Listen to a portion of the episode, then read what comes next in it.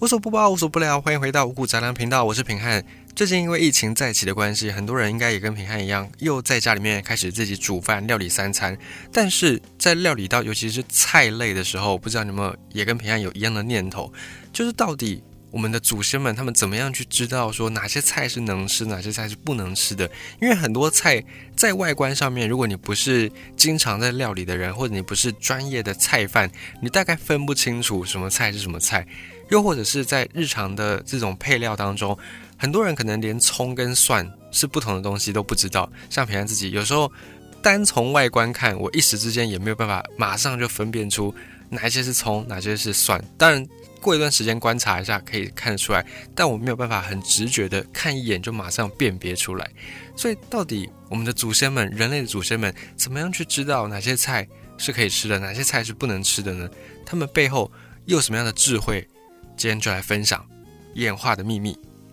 其实人类在历史上面一直都没有定位说哪些菜能吃，就是并没有人专门去找说哪些菜是能吃，哪些菜是不能吃的。我们的祖先们呢，他们通常就只是有什么东西就吃什么，然后吃下去没事，然后就没事；如果吃下去死掉了，那死掉那个人。他这个反应会被其他人给看到嘛？那其他人就知道哦，那这个东西以后就不能吃，或者是跟他长相类似的东西就不要去碰它。所以，我们祖先们去知道什么东西能吃，什么东西是不能吃的，其实就是经过经验一代一代的传承累积。那么，这个植物它的这样进化，其实也不是一开始地球一诞生就有我们现在看到的这么多的植物或者是水果蔬菜。这个背后呢，都是慢慢慢慢演化而来的。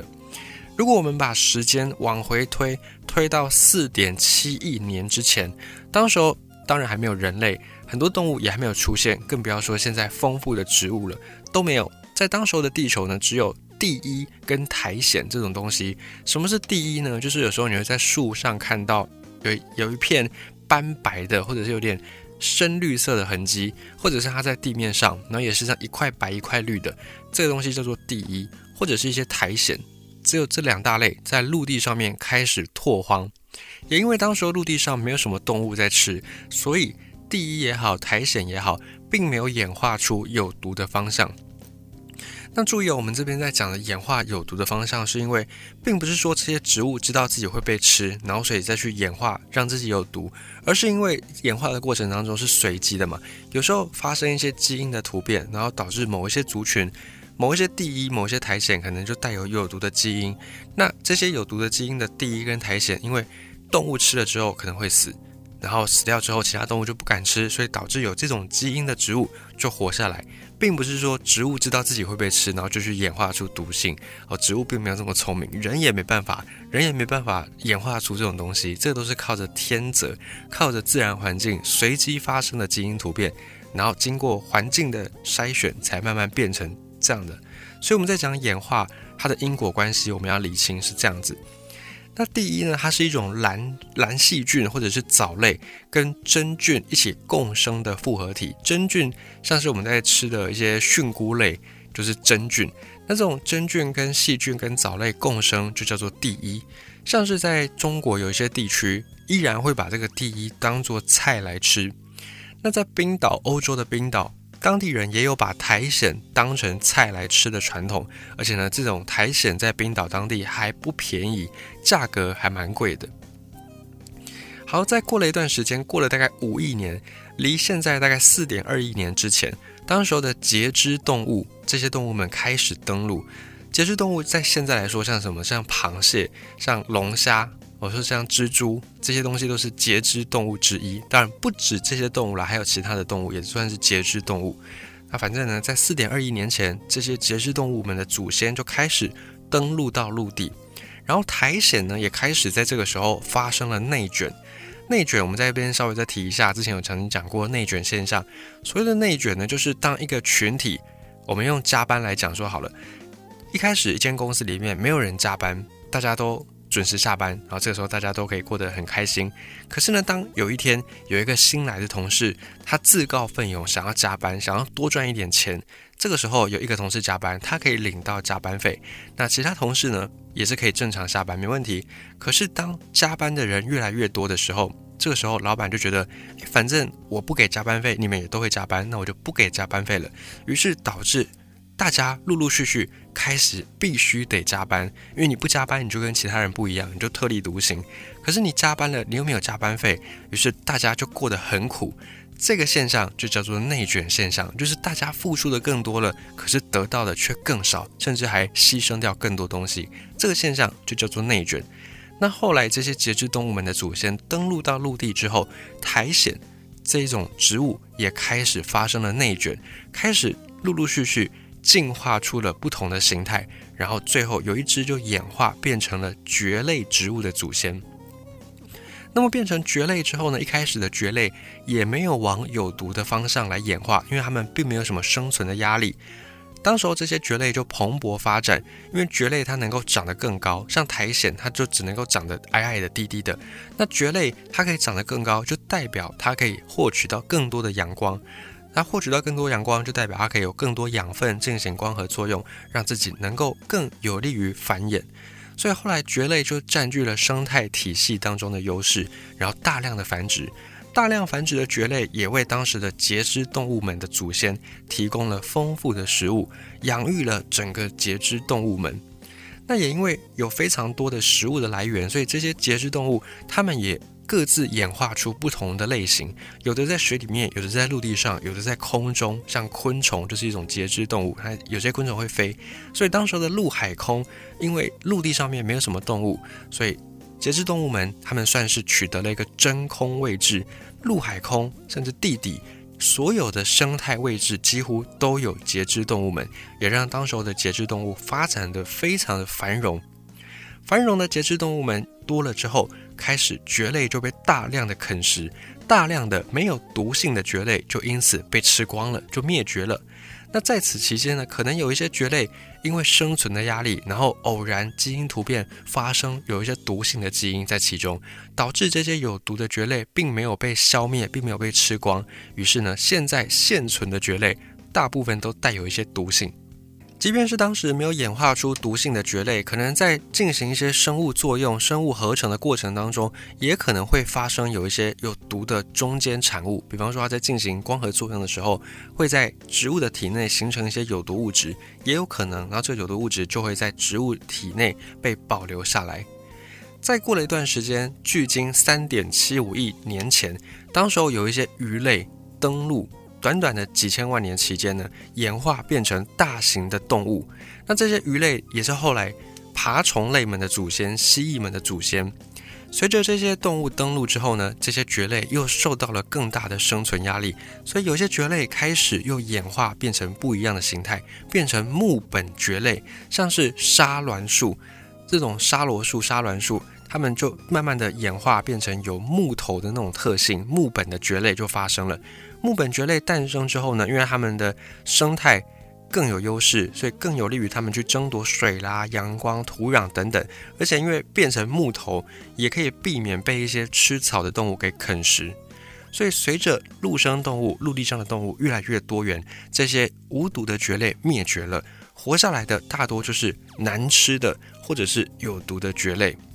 那么蕨类植物里面主要的毒素叫做原蕨苷。那么原蕨苷对人类有没有毒性？有没有致癌性？有的，它被归类在第三类致癌物。所谓的第三类致癌物，就是它对人类有一定的致病性，只是目前并没有大量的人去吃大量的蕨类，就不像我们吃高丽菜或者吃菠菜这些蔬菜的那个量这么大，人口这么多，所以没有办法很确切的研究说它的致癌性、它的毒性对人类来说到底是多强，因此它被归类在第三类的致癌物质。而这些蕨类，它们后来也根据自己所处的生态位置不同，演化出不一样的毒性。有的蕨类很毒，有的蕨类小小毒，但它们或多或少都带有原蕨苷。现在在各地民族当中，有一些民族他们也会把这些蕨类当成是蔬菜来吃，但其实大部分你现在能够找到的蕨类，都或多或少含有一些原蕨苷，所以你就算吃也不能吃多，然后最好是经过一些处理，比方说先过水穿烫，去除一些毒性再吃，会比较安全。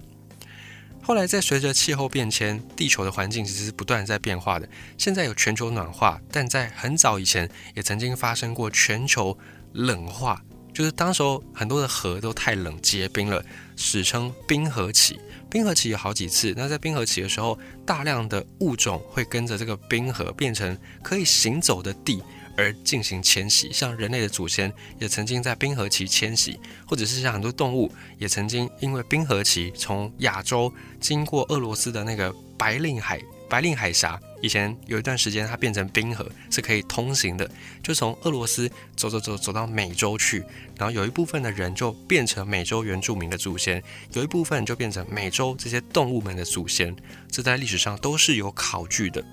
那随着气候变迁呢，动物、植物其实它们在演化的时间点就变得比较同步。在经过一两亿年之后，这些蕨类植物又在内卷演化出了前裸子植物，然后演化出裸子植物。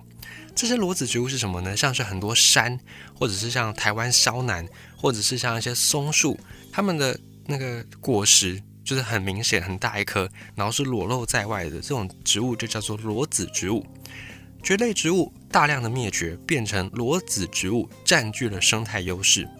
一直到恐龙灭绝之后，这些裸子植物也跟着恐龙一起大量的消失，没有完全消失，可是大量的消失。随着恐龙消失之后，裸子植物也失去了它们的繁荣时代，然后又在演化出了被子植物。被子植物就是我们在讲的开花植物。现在目前你在地球上能够找到的植物，大概百分之九十都是属于被子植物。因为被子植物它有开花结果的特性，所以它的果实相比裸子植物、相比蕨类比较能够被保存，也就让。被子植物能够有更多的繁衍的机会跟优势，所以后来被子植物就全面的占据地球上的生态位置，然后发展到现在，你能够找到的植物大概百分之九十都是被子植物这个大家族，而这些被子植物呢，也各自又在演化，有的高，有的矮，有的大，有的小，不同的形态，不同的差异，让它们也占据了。各式各样的陆地空间，而这些大量繁荣的被子植物，也为前所未有的哺乳动物们提供了丰富的生态位。因为哺乳动物其实在恐龙的时代就有了，只是当时候哺乳动物们的祖先非常的娇小，像一些小老鼠这种体型等级的，就是哺乳类动物的祖先。那随着恐龙灭绝之后，没有了大型掠食者。陆地上又出现了一场权力真空，所以这些小型的哺乳动物，因为它们逃过了陨石的灭绝危机，所以在恐龙之后开始没有敌人了，它们就能够大量的繁衍。繁衍之后，哺乳动物也进化出了不一样的形态，有的变成狮子，有的变成老虎，有的变成马，有的变成大象，有的变成猴子。那其中人类就是在猴子的这一支不断的发展，不断的演化。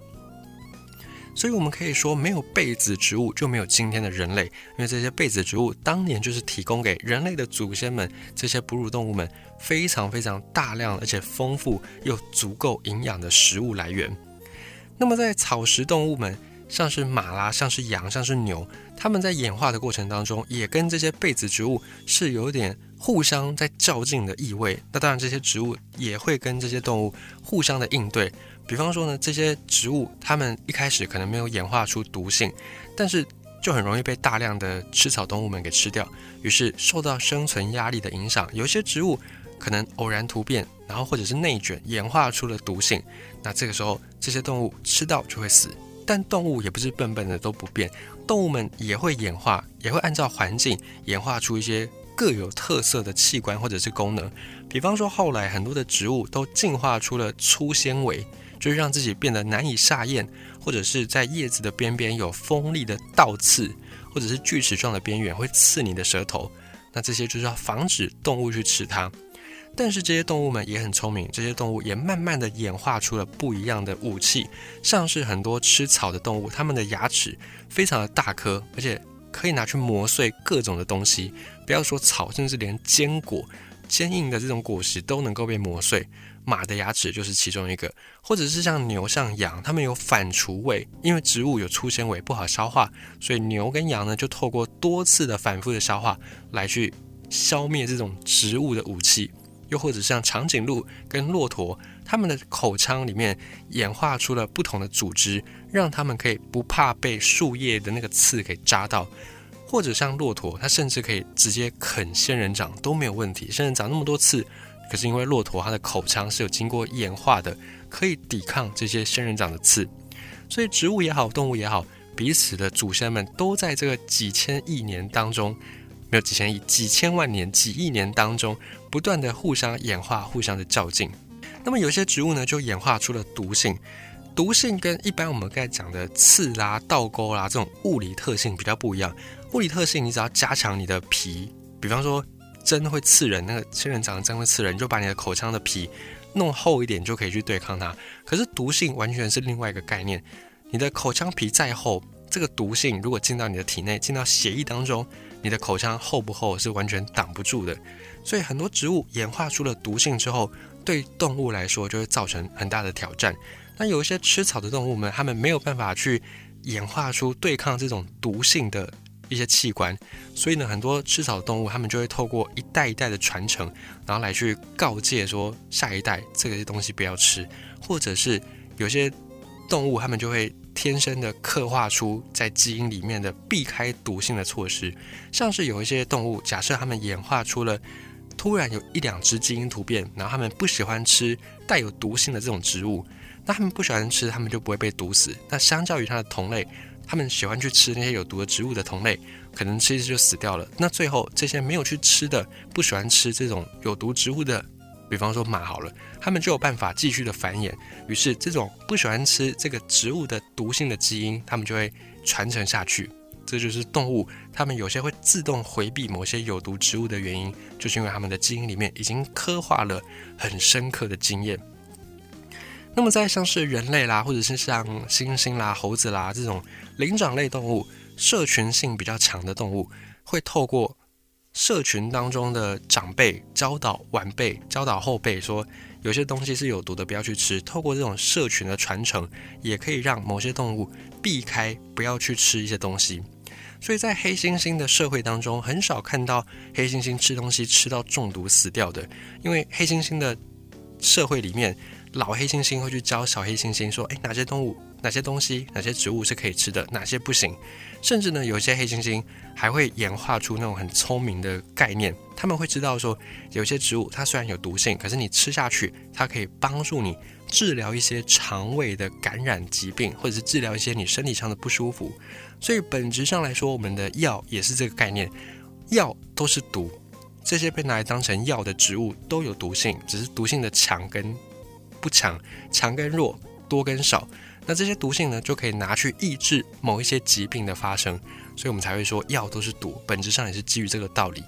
在经过几千万年的时间之后，人类陆陆续续的走出了非洲，走出我们所有人类的故乡，然后到各地去迁徙、去流浪，有的去到亚洲，有的去到欧洲。那在这个迁徙的过程当中呢，人。当时还没有发展出农业技术，所以就只能说从自然当中来获取食物。而当时的人类还不太会打猎，还没有什么很像样的工具，然后论体力呢也跑不赢一些动物，所以当时候的人很大部分都还是采集这些植物，采集野菜野果来吃。而在这个过程当中，人类就需要尝百草，因为你不知道什么东西是有毒的嘛，当然不可能有什么百科全书，也不可能有 Google 让你问，所以以前的人呢，怎么怎么办？有什么就吃什么，然后吃了没事就没事啊，死掉就其他人看到就这个东西不要再吃，就只能这样子而已。所以像是大名鼎鼎的我们的神农氏，这就是我们尝百草的一个传说。传说神农氏他就是死于一种草叫做断肠草，他就吃了这个东西，然后就发现哎有毒，他的遗言有人就说啊这草有毒，有人这样开玩笑的讲。